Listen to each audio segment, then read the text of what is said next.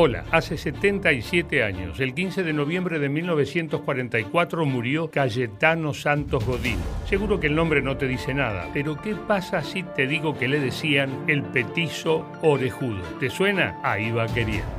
El petizo orejudo fue un joven asesino en serie al que se le atribuyen la muerte de cuatro niños, siete intentos de homicidio y el incendio de varios edificios. ¿Por qué hacía lo que hacía? ¿Por qué tantos años después su historia sigue conmocionando a la opinión pública? Quédate porque hoy hay crímenes, una cárcel en el fin del mundo y muchos, muchos elementos misteriosos. La pareja Godino llegó a Buenos Aires desde Italia en 1888. Ocho años después, el 31 de octubre de 1896, nació Cayetano. Su padre, Fiore, tenía serios problemas con el alcohol, además de haber contraído sífilis, y el niño Cayetano nació con una salud endeble, tanto que en sus primeros años de vida estuvo varias veces al borde de la muerte por una enfermedad del aparato digestivo. Además, su padre lo golpeaba y lo maltrataba verbalmente. Su hermano Antonio, por otro lado, era epiléptico y también le pegaba a Cayetano. ¿Nació ahí, en esa infancia terrible, el futuro criminal? Tenía 29 cicatrices, o 27, perdón, en su cabeza producto de los golpes del padre. Claro, porque con el padre pasaba algo. ¿Dónde se crió este pibe? ¿Dónde se crió el petiso orejudo? Se crió acá, como les decía. ¿El padre qué era? El padre era farolero. El tipo se estaba quedando sin, sin trabajo. El padre empieza a beber las crónicas de la época dicen, hablan de que el padre del petizo era sifilítico, sifilítico antes de tenerlo al petizo, pero no hay constancia de que él haya nacido con esa enfermedad, ni tampoco hay constancia de que la madre, Lucía, del petizo, tuviese sífilis.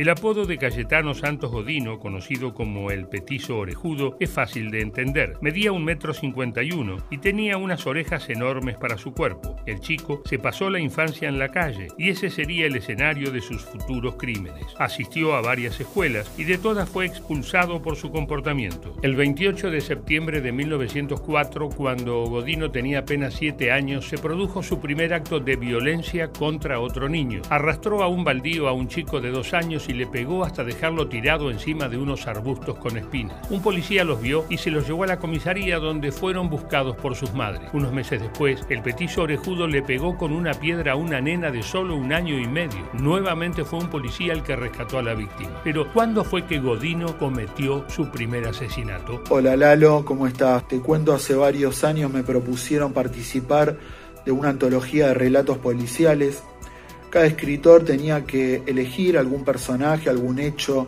emblemático de la historia policial argentina y yo elegí la historia del petiso orejudo. Conecté con esa historia sobre todo por las atmósferas y por cierto gusto por un pasado legendario este, donde los enigmas y estos personajes alrededor de la historia de este asesino serial tuvieron protagonismo. Una Buenos Aires este, de, varias décadas atrás, con ese color sepia que yo imaginaba en un barrio un poco urbanizado, un poco rural, de una periferia porteña donde ocurrieron estos hechos. El petiso orejudo era visto por la sociedad como un peligro, un marginal hijo de inmigrantes que podía ser fácilmente estigmatizado, y él ocupaba con comodidad ese rol. Un tiempo después del primer asesinato fue denunciado por su propio padre, que se horrorizó al ver cómo su hijo torturaba aves. Por esa denuncia pasó dos meses preso. En 1908 intentó ahogar a Severino González, pero fue atrapado. La falta de pruebas y su corta edad le permitieron quedar impune. En esta misma fecha, quemó los párpados de un recién nacido, pero huyó de la escena del crimen. Ya siendo un adolescente, Cayetano Santos Godino continuó con su periplo criminal. En enero de 1912 se descubrió el cuerpo de Arturo Laurora, que tenía 13 años, como su victimario. Estaba golpeado, semidesnudo y con un cordón alrededor del cuello. Dos meses después, el petizo prendió fuego a una niña de 5 años, que también murió. En septiembre de ese año mató a un caballo a cuchillazos pero no fue detenido por falta de pruebas. Finalmente, fue detenido en 1914, a los 18 años. Confesó cuatro asesinatos y otros varios intentos. ¿Fue entonces que se lo encerró en la cárcel del fin del mundo? ¿Por qué mata? Porque me gusta. Más allá de los crímenes efectivamente cometidos por el petiso orejudo, su caso muestra cómo funcionaban ciertos aspectos de la ley y la ciencia de principios del siglo XX. Godino era visto como una persona moralmente loca, un degenerado. Fue la primera vez que la urbe tenía un enemigo público. Cayetano solo tenía 16 años cuando acabó en prisión. Una vez internado, el petiso orejudo atacó a algunos internos del psiquiátrico y eso lo condenó. Se lo trasladó por tiempo indeterminado a la penitenciaría que funcionaba en el actual Parque Las Heras de Buenos Aires y unos años después llegó a la cárcel de Ushuaia, una de las más tenebrosas de nuestro país. Había todo un proyecto detrás, que es un proyecto que se inspira mucho en otros proyectos de colonización penal, por ejemplo, particularmente el de Australia.